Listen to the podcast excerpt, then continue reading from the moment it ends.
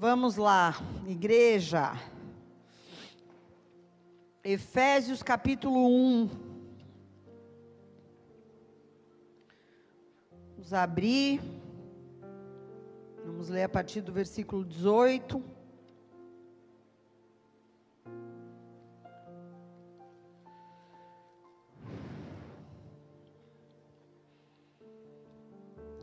Senhor possa aquietar os nossos corações agora.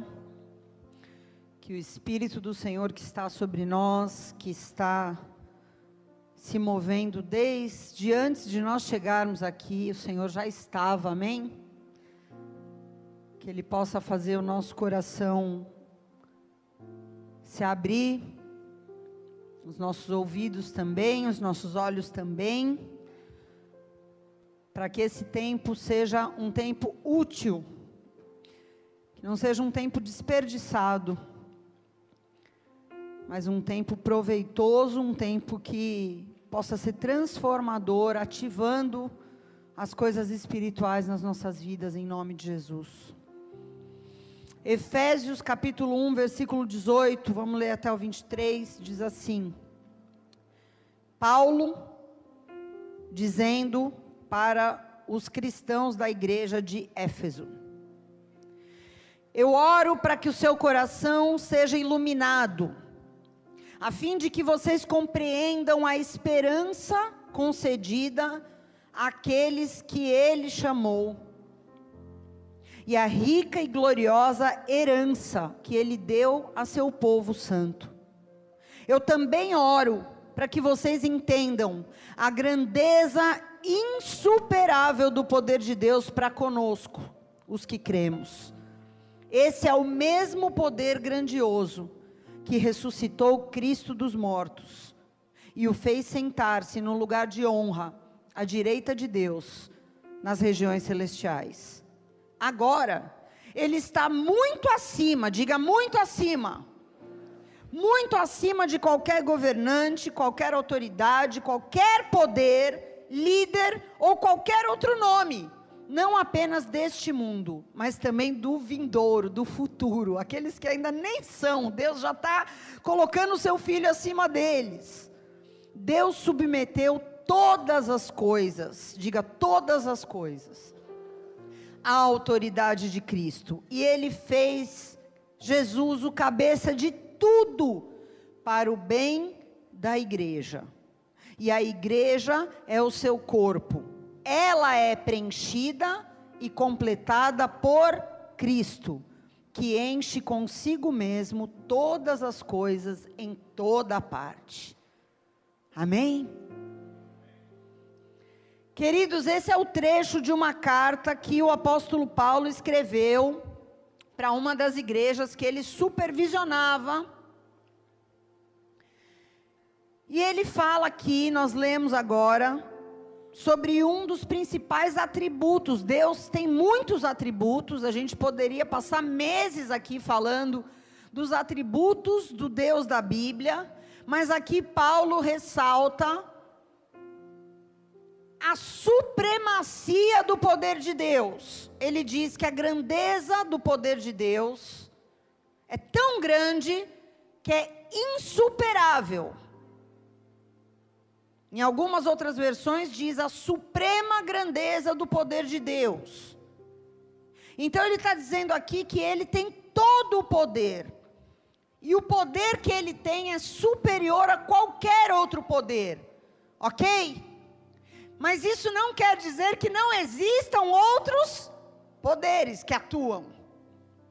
Então, a Bíblia também fala o apóstolo Paulo escrevendo para uma outra igreja, uma outra carta lá em Colossenses, ele fala desse outro tipo de poder que existe e opera, que é o poder das trevas. Colossenses 1, vamos ler a partir do 11. Ele diz: Eu oro também para que vocês, irmãos da igreja de Colossos, vocês, irmãos da igreja de Santos, sejam fortalecidos com o poder glorioso de Deus. Aqui ele fala de novo do poder supremo de Deus, para que vocês tenham toda a perseverança e paciência de que vocês precisam, para que vocês sejam cheios de alegria e sempre deem graças ao Pai. Olha o que esse poder faz. Esse poder derramado sobre nós, ele nos leva a ter uma perseverança que nós não temos, ele nos dá uma paciência que nós não temos, ele nos enche de alegria em momentos difíceis e ele nos enche também de gratidão, ele diz. Ele os capacitou, esse poder os capacitou para vocês participarem da herança. Deus deixou uma herança para o seu povo, para aqueles que vivem na luz. Aí ele diz: Ele nos resgatou do poder das trevas e nos transportou para o reino do seu Filho amado, que comprou a nossa liberdade, perdoou os nossos pecados. O Filho Jesus, ele é a imagem do Deus invisível e ele é supremo sobre toda a criação. Amém? Então aqui Paulo mais uma vez ele fala do poder grandioso de Deus, do poder supremo, mas ele coloca esse poder e ele explica que não podemos ignorar que existe um poder oposto que é sim limitado, diga, é limitado. Satanás não tem todo o poder, vamos deixar isso claro aqui. Mas esse poder, ele age nas vidas. Amém? Porque se fosse somente o poder de Deus, que é um Deus bom, que é um Deus santo, que é um Deus reto, que é um Deus justo, você há de concordar comigo que a gente não veria tanta destruição acontecendo nas vidas. Então esse poder ele é real. E lá em 2 Coríntios, se eu não me engano, 2, versículo 11, o apóstolo Paulo diz: "Não ignorem as maquinações de Satanás e o poder dele. Porque é limitado? É, mas existe e opera, é real. E aí, quando eu vejo o apóstolo Paulo colocando o poder de Deus e o poder das trevas, eu consigo entender por quê. Isso explica por quê que quando nós olhamos para muitas famílias, para muitas igrejas, para muitas nações, para muitos indivíduos, inclusive indivíduos que professam ser cristão, e nós não vemos o poder de Deus. Nós vemos outro poder, o poder das trevas. Por quê? Que a gente pode constatar, só de olhar, que o poder das trevas ainda está prevalecendo. Se o poder de Deus é tão grande, se o poder de Deus é insuperável, por que, que a gente vê o poder das trevas prevalecendo em algumas situações? Porque entre o poder de Deus e o poder das trevas existe você, existe eu. Amém? E nós somos parte fundamental em determinar qual é o poder que vai encher a nossa vida e que vai fluir através da nossa vida. Nós não somos robôs. Nós temos livre-arbítrio. Nós temos, sim, poder de decisão. Amém? Se nós não tivéssemos poder de decisão, a palavra pecado não existiria. A palavra tentação não existiria. Seria incoerente. Mas por que, que essas palavras existem? Porque nós temos em Deus o poder para resistir tentações, para receber perdão de pecados, para sermos transformados de pessoas que amam as coisas do mundo em pessoas que amam as coisas de Deus. Existe um poder supremo. Quando eu me alio a esse poder, não tem para ninguém. Eu sempre falo para todo mundo que vem reclamar de fulano, de cicrano, do marido, do filho, eu falo, um com Deus é maioria. Porque o poder de Deus é insuperável. As outras pessoas podem estar do jeito que for, pode estar com uma legião de demônio, pode estar. Mas se você que tomou a decisão se aliar com Deus, você é maioria. Você é maioria.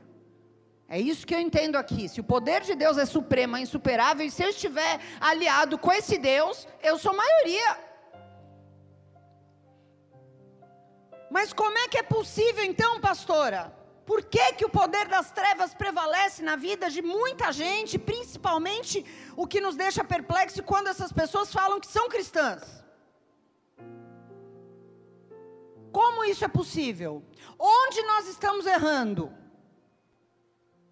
Onde que eu estou errando, pastora?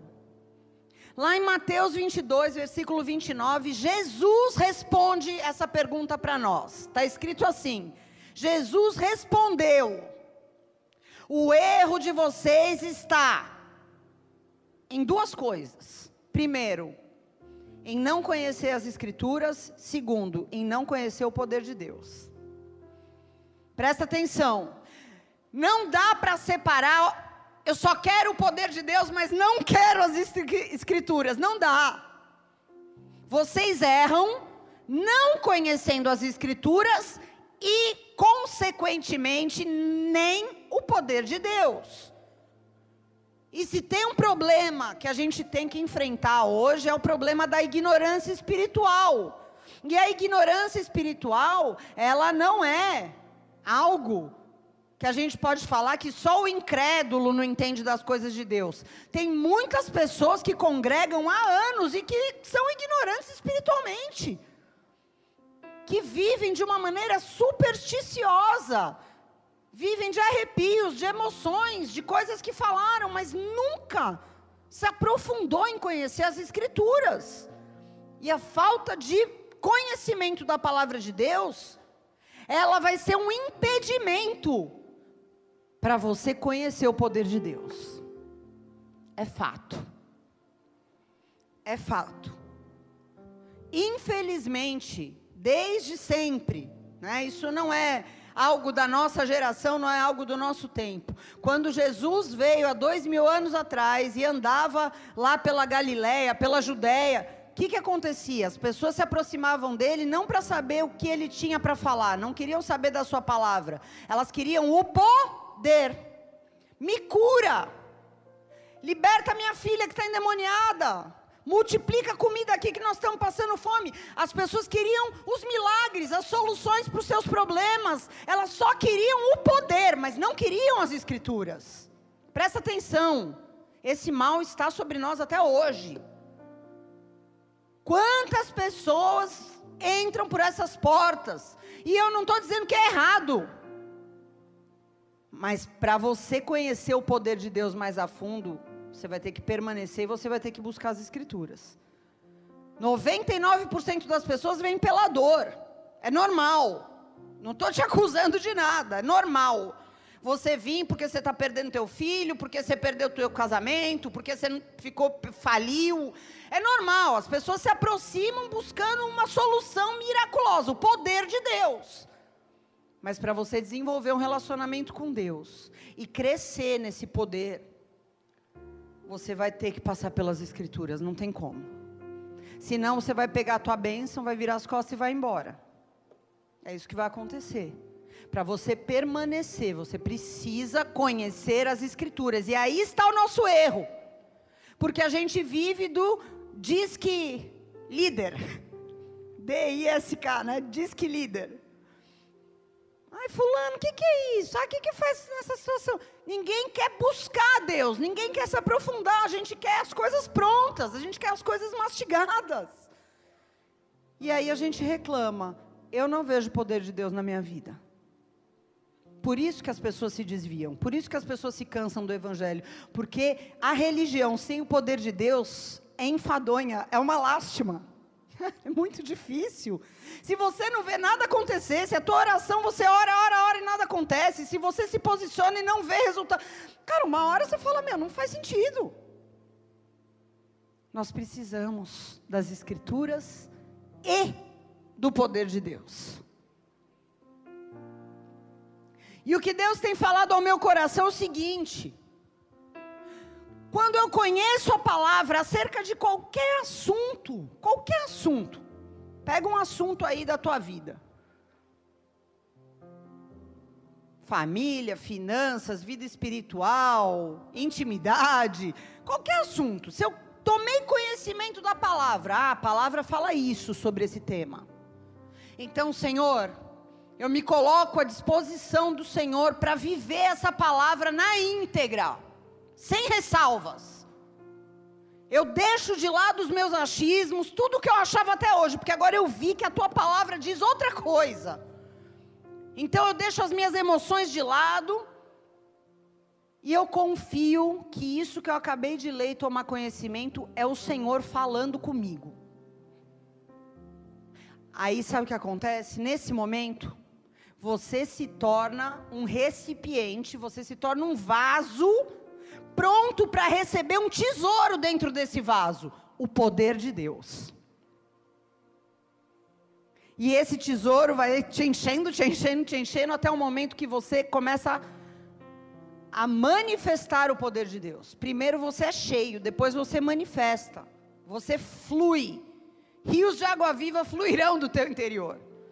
Mas para fluir do teu interior, você tem que estar tá cheio, não pode ter uma gota. Estão entendendo? Amém? Então, primeiro eu preciso conhecer as Escrituras, depois eu preciso me sujeitar àquilo que eu conheci. Então eu vou receber e vou manifestar o poder de Deus. É uma sequência. Não dá para inverter a ordem disso.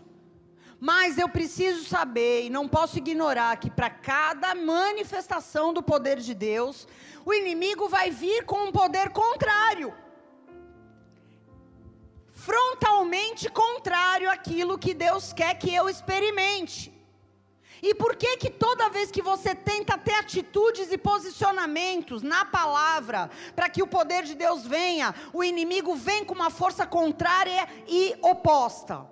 Para que você acredite que você nunca vai conseguir mudar, para que você acredite que você nunca vai alcançar aquilo que Deus tem para a tua vida, para que você acredite que Deus é bom sim para todo mundo, menos para você, para que você acredite assim, ai que maravilha, as promessas se cumprem na vida dos outros, mas Deus me esqueceu, e para que você se conforme com situações de derrota em algumas áreas. Deus me livra disso, eu sou a primeira. Porque a gente se conforma, né? Ah, isso aí já. Sim ou não? E por que que ele faz isso trabalhando tão forte com esse poder contrário? Porque ele é o pai da mentira. E ele vai fazer de tudo para que você abandone a verdade a respeito de Deus e a teu respeito. E eu vou falar uma coisa para você. Muitas pessoas falam: "Ah, mas eu ah, tá, tá tudo bem, né? Não tenho, não vejo o poder de Deus na minha vida, mas estou aqui, ó, não me desviei, não estou em pecado". Queridos, deixa eu falar uma coisa para vocês. Nós entramos num, num tempo espiritual que a gente não vai dar mais conta de viver só da misericórdia. A gente, o poder, o poder de Deus, que era um luxo antigamente, agora virou básico. Nós precisamos desesperadamente do poder de Deus para a gente fazer frente a tudo que está vindo por aí. Amém? Nós precisamos, agora não é mais questão, ah, seria bom se eu visse o poder de Deus. Agora não, eu preciso desesperadamente. Porque senão eu não vou aguentar mais um ano senão eu não vou aguentar mais seis meses. Eu não vou. Amém? Nós precisamos. Agora, aquilo que era um luxo para quem busca mais, agora é o básico para nós. Nós precisamos do poder de Deus para fazer frente a tantas guerras que nós estamos enfrentando e vamos enfrentar. Dentro de nós e fora de nós. É fato. E como, como pastora, nós podemos experimentar o poder de Deus? Eu quero compartilhar algumas coisas que Deus tem colocado no meu coração com vocês. Algumas atitudes que expressam que eu estou querendo atrair esse poder para minha vida. E a primeira delas é andar por fé. Você pode dizer isso? O poder de Deus se manifesta quando eu ando por fé. Amém? O poder da fé. É a primeira forma de expressão. Começa por aqui. É o primeiro passo. Hebreus capítulo 11, versículo 1 diz: A fé mostra a realidade daquilo que nós esperamos. A fé nos dá convicção de coisas que nós não vemos com olhos naturais. Pela fé, pessoas em tempos passados obtiveram aprovação. Quantos querem ser aprovados? É pela fé que você é aprovado.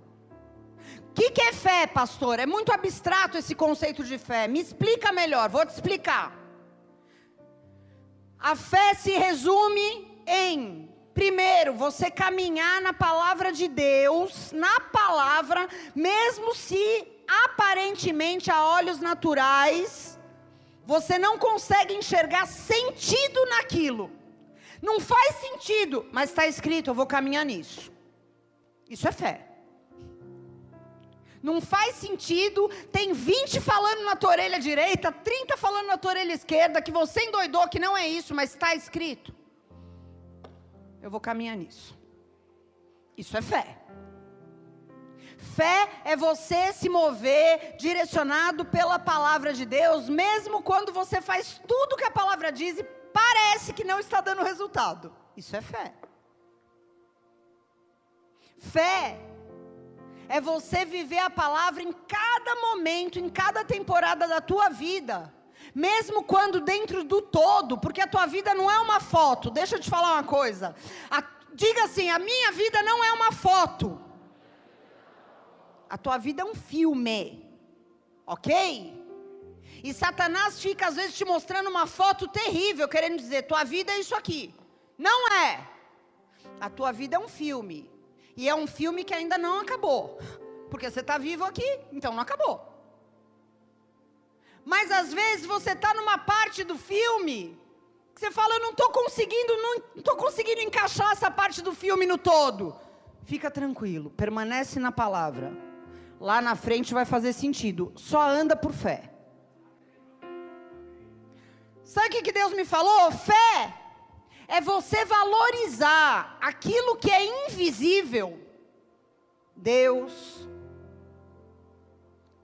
o Espírito Santo, a eternidade, o seu interior, são coisas invisíveis. Você não vê a eternidade. Você não vê Deus. Você não vê a obra de Deus no teu interior nesse momento. Mas você valoriza o que é invisível por fé. Mais do que você valoriza aquilo que é visível. Mais do que você valoriza coisas, mais do que você valoriza pessoas, mais do que você valoriza o seu aparente sucesso diante dos outros. Isso é fé. Ai, mas todo mundo acha que eu não vou para frente. Não importa. Se Deus está trabalhando no teu interior, você não está vendo, mas você sabe. Valoriza isso. Ah, mas eu vou perder esse relacionamento se eu me posicionar. Melhor perder o namorado que você vê do que o Deus que você não vê.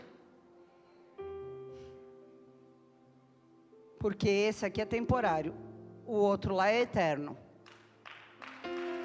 Estão entendendo? Valorize mais aquilo que você não vê. É louco, é papo de doido.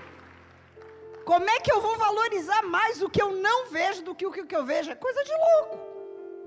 Sim ou não? Mas isso é fé.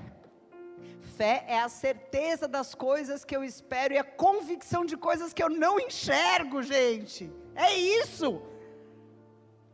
E aí o que, que a gente vê?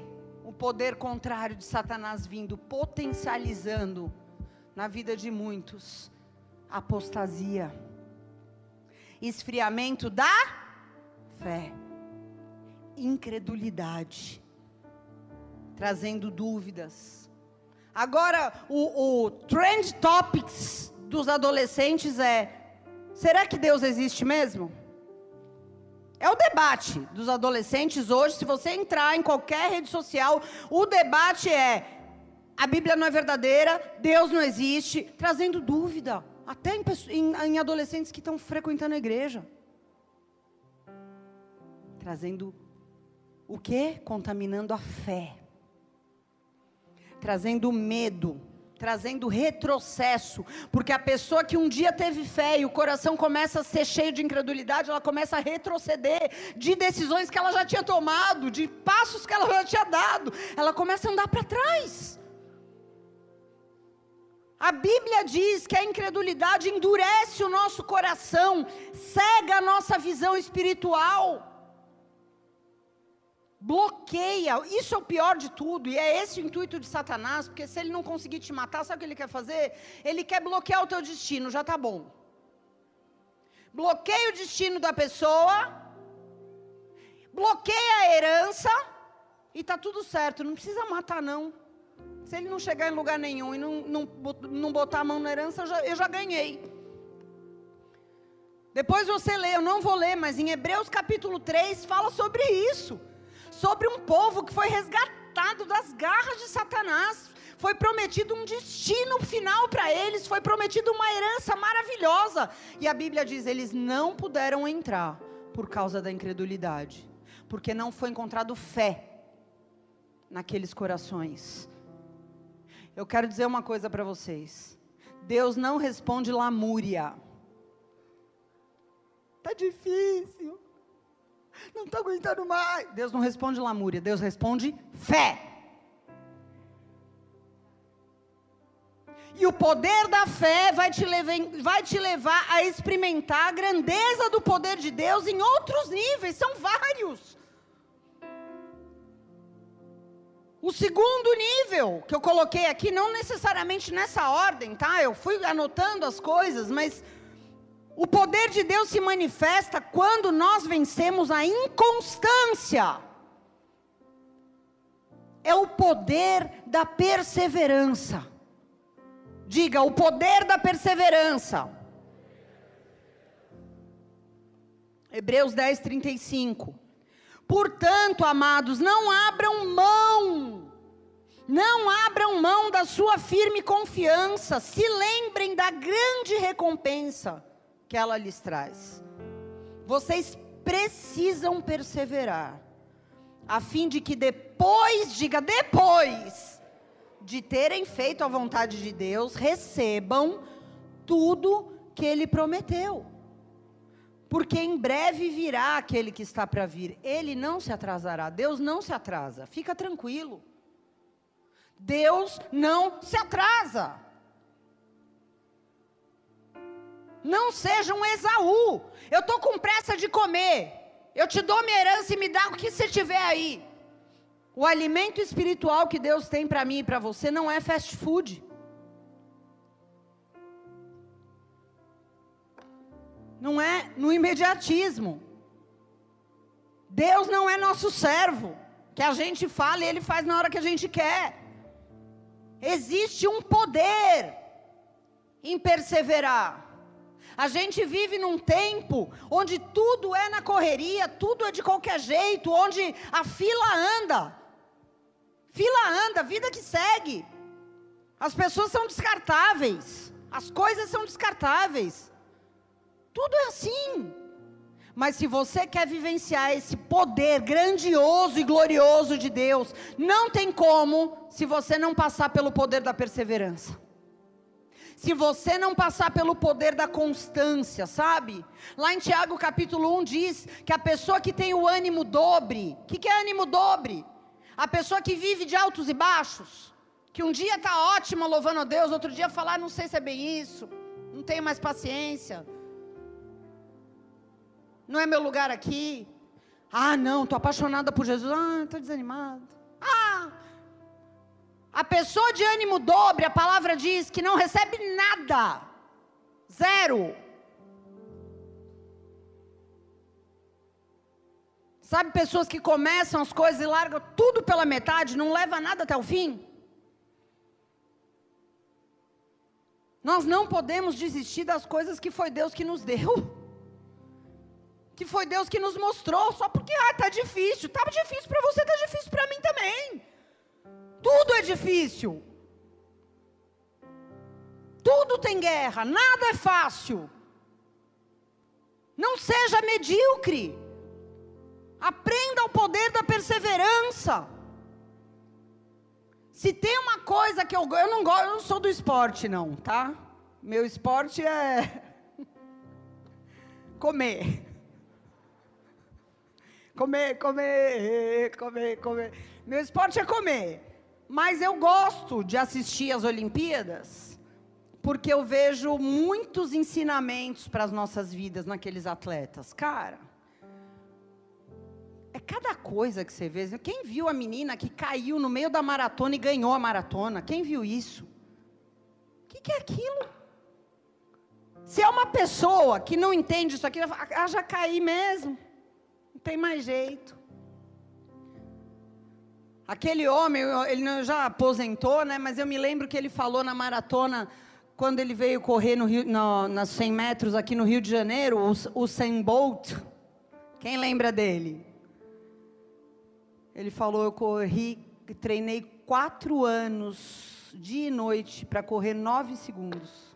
Meu Deus! Esse cara não é fraco, não, cara. Sabe por quê? Um dia que ele estava correndo e treinando, ele alcançou uma marca. E quando ele alcançou a marca, ele falou: agora eu tenho que ficar correndo dia e noite para manter a marca. Até chegar no dia da prova. Olha só, peraí. Cara, só quem conhece o poder da perseverança entende o valor das coisas. Às vezes a gente rala para conseguir alguma coisa que a gente quer muito, e quando a gente consegue, a gente solta. Já consegui. Mas tão desafiador quanto alcançar alguma coisa é manter essa coisa, sabia? Tão desafiador quanto alcançar um casamento, um lugar profissional ao sol, uma autoridade espiritual, tão desafiador quanto você chegar naquele ponto é você manter aquilo ali e continuar crescendo dali para frente. E tem gente que não entende isso. Sabe quem não entende isso? Quem não conheceu o poder da perseverança, não entende o valor daquilo e o preço para manter aquilo que foi alcançado.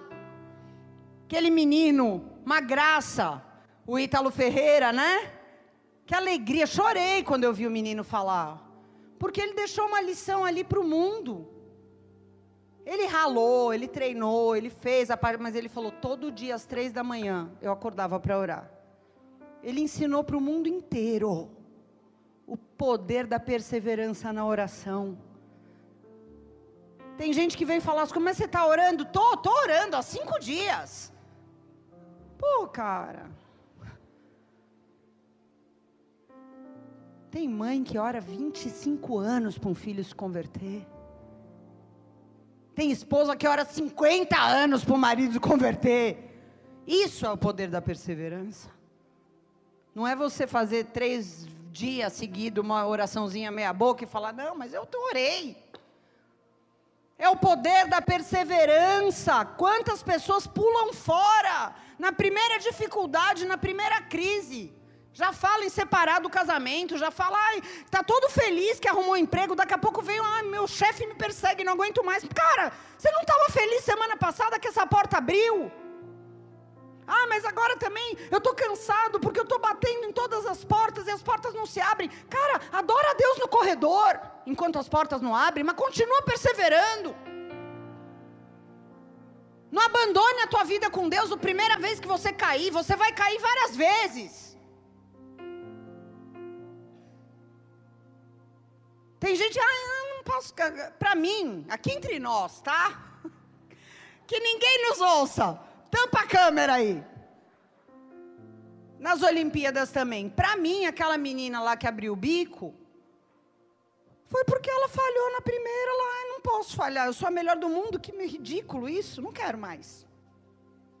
Para mim foi isso, porque você acha que não tem numa delegação daquela, uma equipe técnica com um psicólogo bom que já não sabia como é que a moça estava? Óbvio que tem. Mas às vezes o nosso orgulho fala mais alto. Às vezes o nosso orgulho fala mais alto. Tá? Se eu tiver errada, perdão, Senhor. Mas foi a minha impressão. Estão entendendo o que eu estou querendo dizer? Ah, eu não posso errar, então se eu errei, acabou. Não, não acabou. Sabe o que acontece?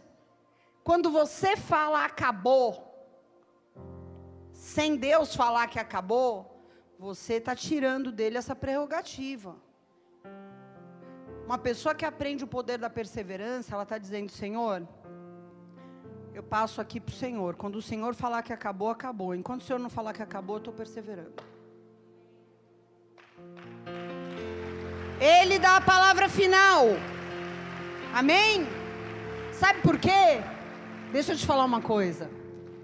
Os nossos limites são autoestabelecidos. Você que fala, deu.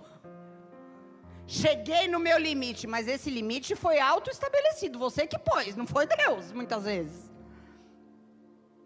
Sim ou não? É você que pôs. Cheguei no meu limite, acabou. Não, mas peraí. Você colocou um limitador. Se Deus falar que é para você continuar. Então, quando você rompe, fala, Senhor, na minha força eu não consigo mais, mas na força do Senhor eu consigo perseverar um pouquinho mais. Amém? Você quebra linhas e limites autoestabelecidos. Você é chamado a passar dessa linha. E você abre mão de dar a palavra final e deixa Deus falar. E quando ele falar que acabou, ok, acabou. Mas deixa ele falar. Se Ele é Senhor.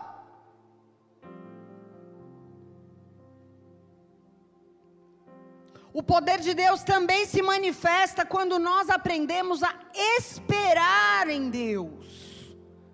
Diga, o poder da espera. Salmos 25, 4 e 5. Mostra-me o caminho certo, Senhor. Ensina-me por onde devo andar guia-me pela tua verdade e ensina-me, pois tu és o Deus que me salva. Em ti ponho a minha esperança todo o dia. Ai, eu estou perdido, eu estou confuso, eu não sei o que eu faço, estou em dúvida, não sei se eu vou, não sei se eu fico, não sei se eu a, a, insisto um pouco mais, se eu acabo. Você não quer ficar perdido? Espere em Deus. Sabe por que, que o inimigo joga tão pesado com pressão e com opressão? Para você sempre agir como se você sempre estivesse com uma faca no pescoço e que você tivesse que decidir as coisas na, na, base da pressão. Eu sempre falo o seguinte, cara, se não for caso de vida ou morte, não decida nada na pressão. Manda esperar. Pede um prazo fala que você não tem a resposta, a não ser que seja um caso de vida ou morte. Não decida sob pressão. Não decida. Sabe por quê? A pressão e a opressão vêm com peso para que você acredite que não dá para esperar o tempo de Deus. Que você é refém da opressão, que você é refém da pressão. Mas na esmagadora maioria das vezes isso não é verdade. É que você acredita na, mais na opressão do que em Deus.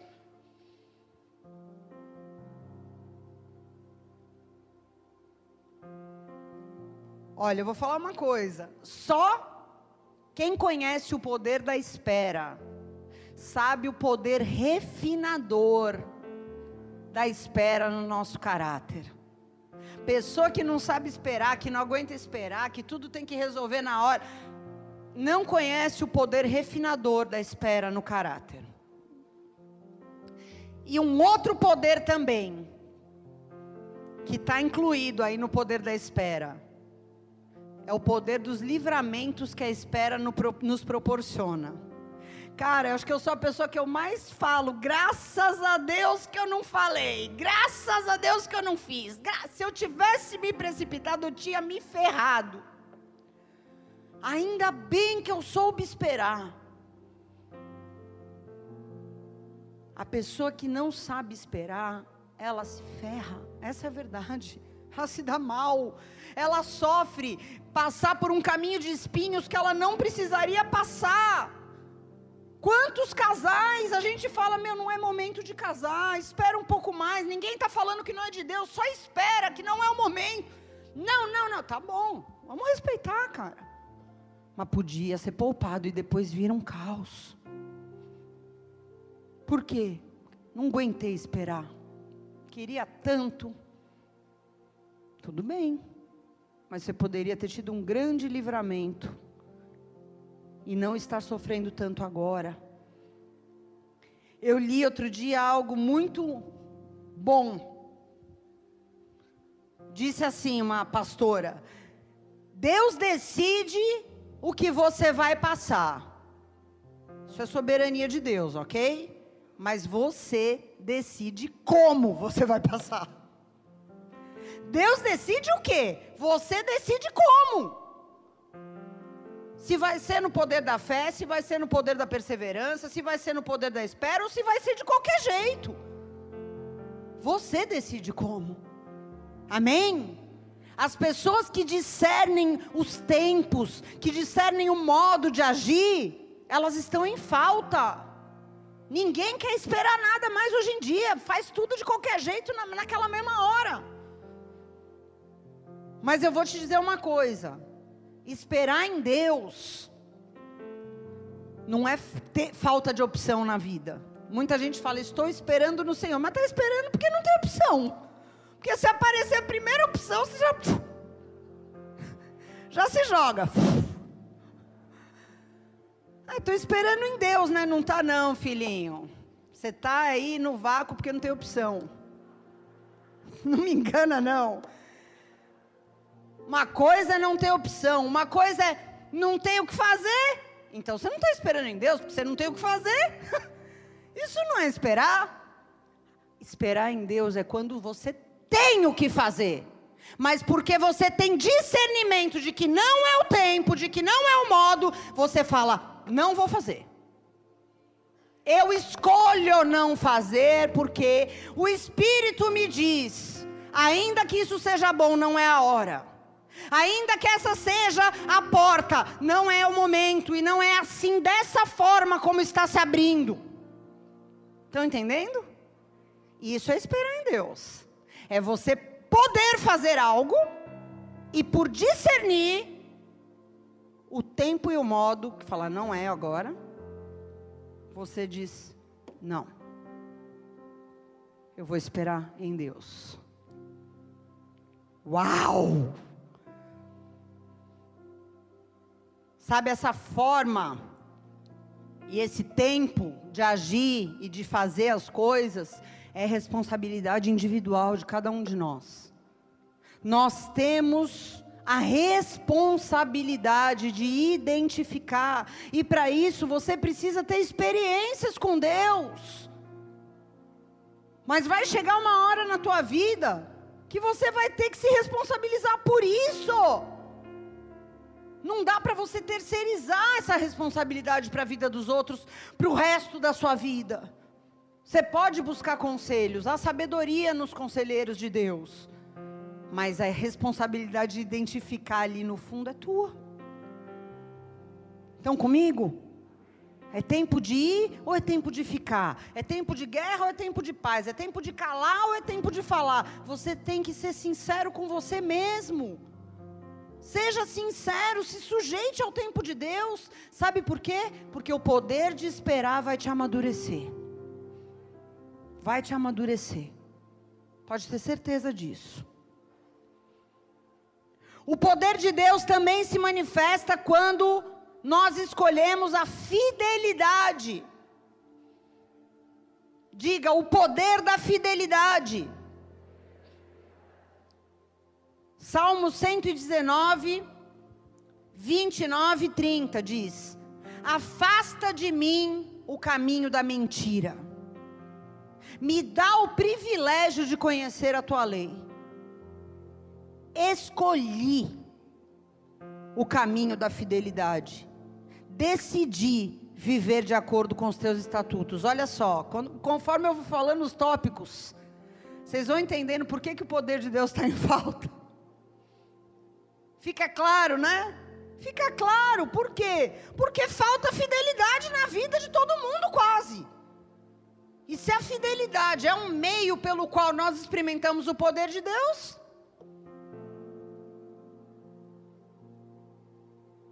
o que, que a gente vê por aí comendo solto? Outros poderes, o poder da infidelidade, o poder da traição, o poder da falsidade, o poder da ingratidão, destruindo famílias, destruindo casais, destruindo amizades, destruindo igrejas, nações. A gente assiste, é um, é um circo de horrores os jornais que você senta à noite para assistir em casa. Olha o que está sobre a nossa nação. Qual seria a força redentora dessa nação para a gente mudar essa cultura de infidelidade? A igreja, eu e você, a começar por nós. Ah, mas eu não sou nada. Não, você é um filho de Deus. Tem que começar por alguém. Ah, mas ninguém é fiel. Seja você o primeiro. Sabe de uma coisa? Olha o que Davi falou aqui. A fidelidade é uma escolha. Ele diz: Eu escolhi ele não diz, eu nasci fiel. Que sorte! Ganhei na loteria. Eu nasci com, com, com temperamento fiel, com jeito fiel. Não existe isso. Fidelidade é uma decisão. Fidelidade é uma escolha. Amém? Você decide ser fiel ou infiel. Você decide, agora eu vou te falar. A fidelidade tem um poder absurdo, sabe do que? De preservar a tua identidade. Fidelidade preserva a identidade de quem você é.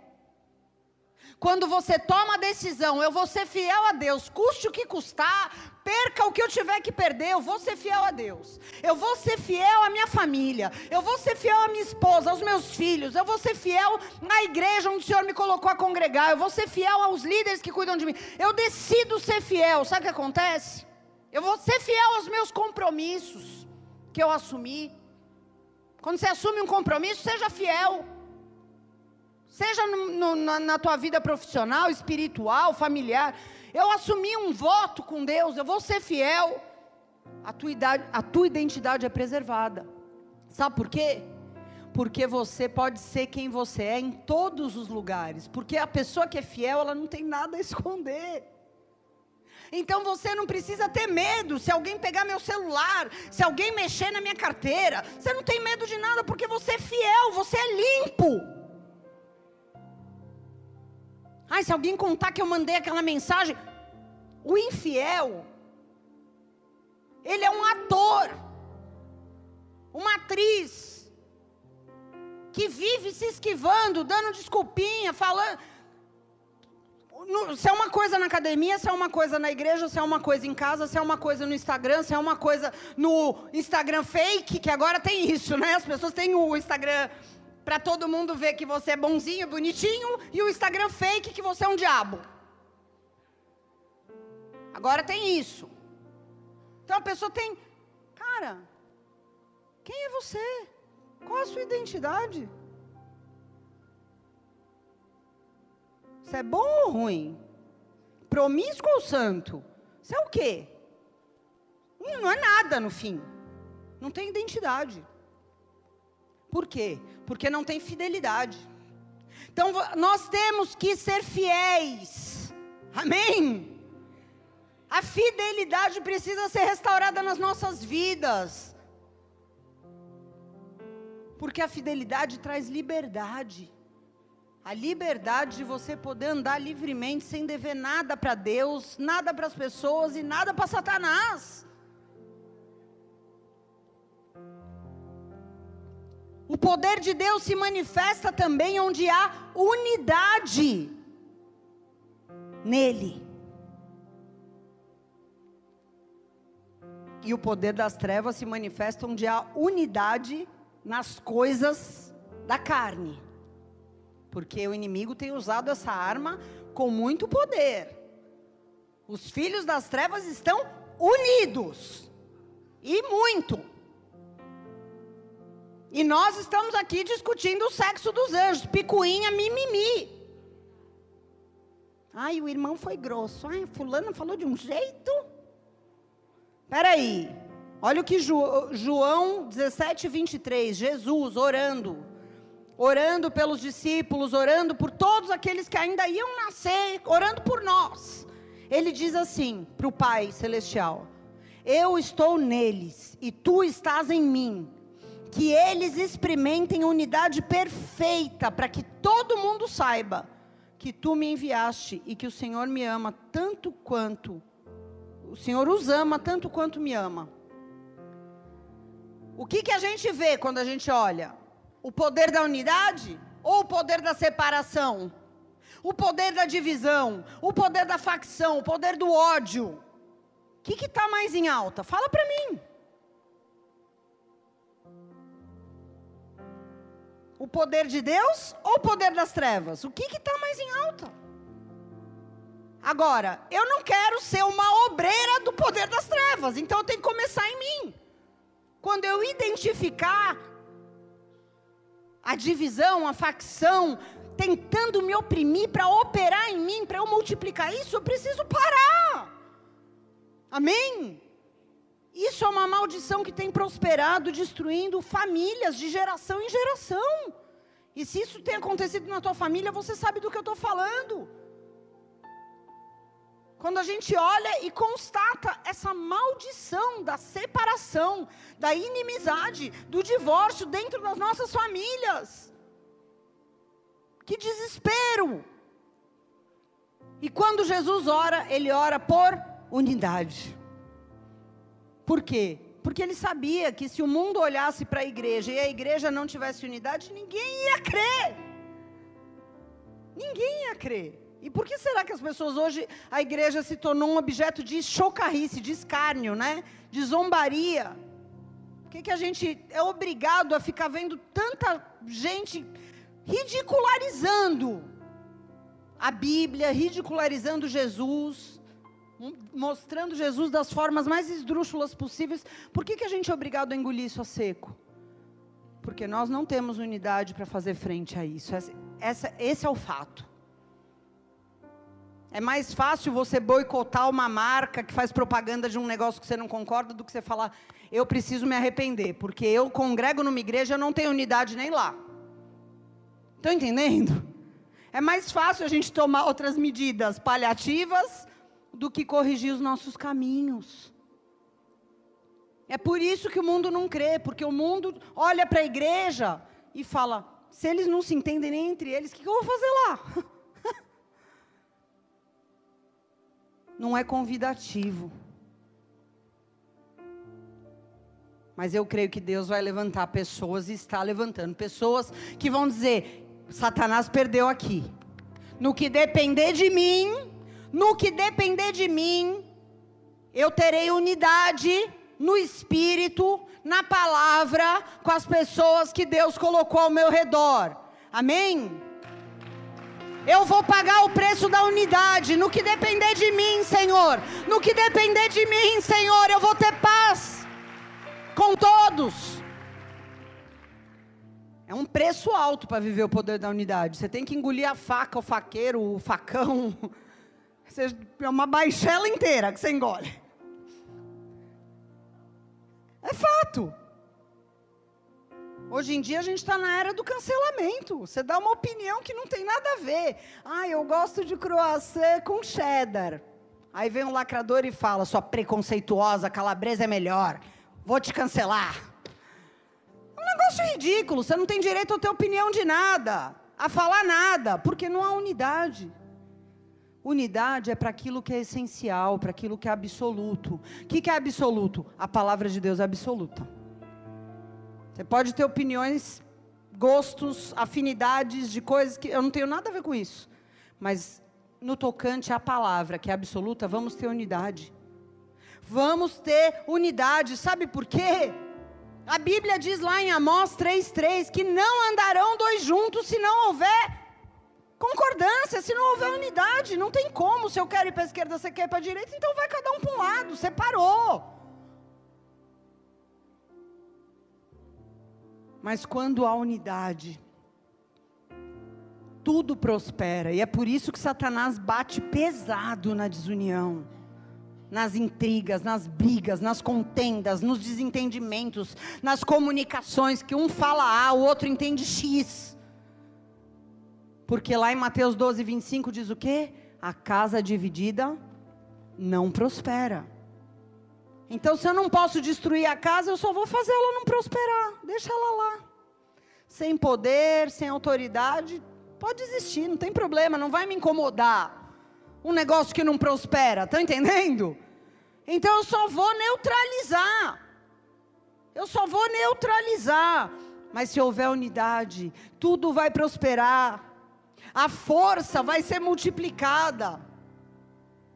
A Bíblia diz que um guerreiro de Deus perseguiria mil inimigos e dois perseguiriam quantos?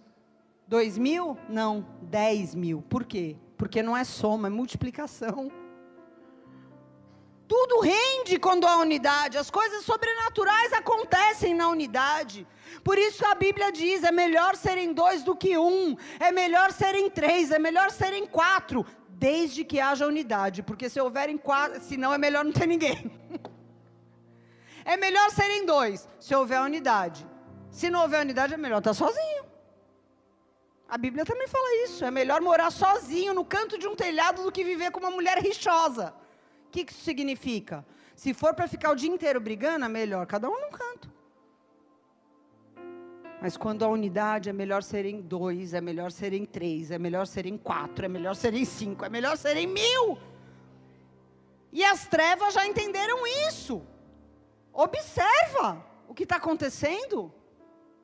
Você assiste notícia, começa a olhar com olhos espirituais e observar as, parece uma orquestra sinfônica, tudo tão perfeito, sincronizado, unificado, o mesmo discurso, a mesma fala. O cara fala aqui no Brasil, o cara da China fala igual, o cara da Rússia fala igual.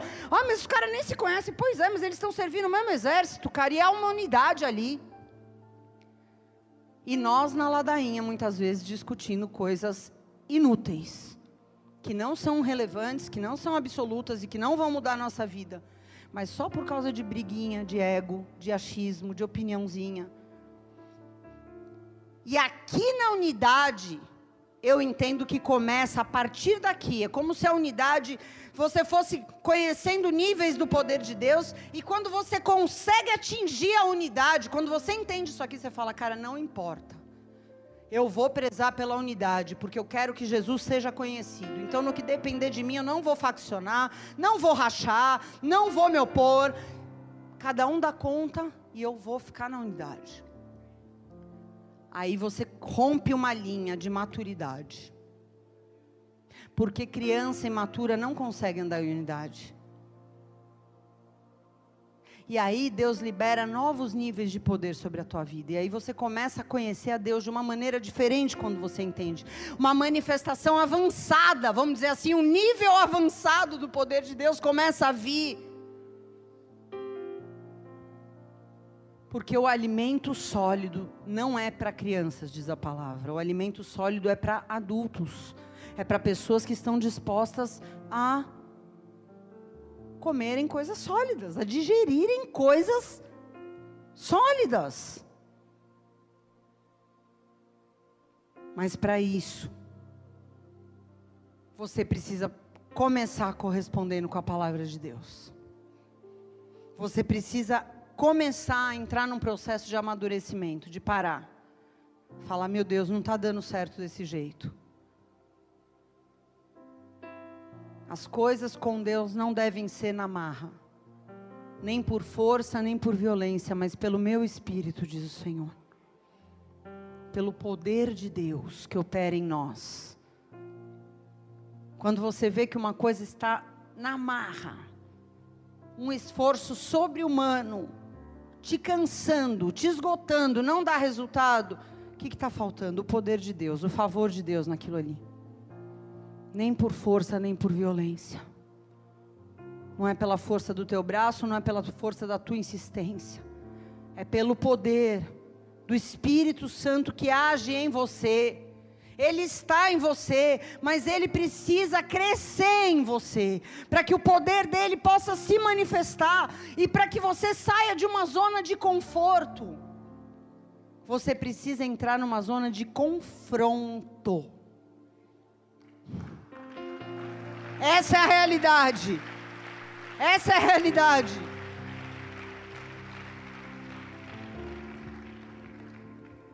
O inimigo nunca vai ser o maior impedimento para as nossas vidas fluírem, para a gente experimentar o poder de Deus. Pode ter certeza.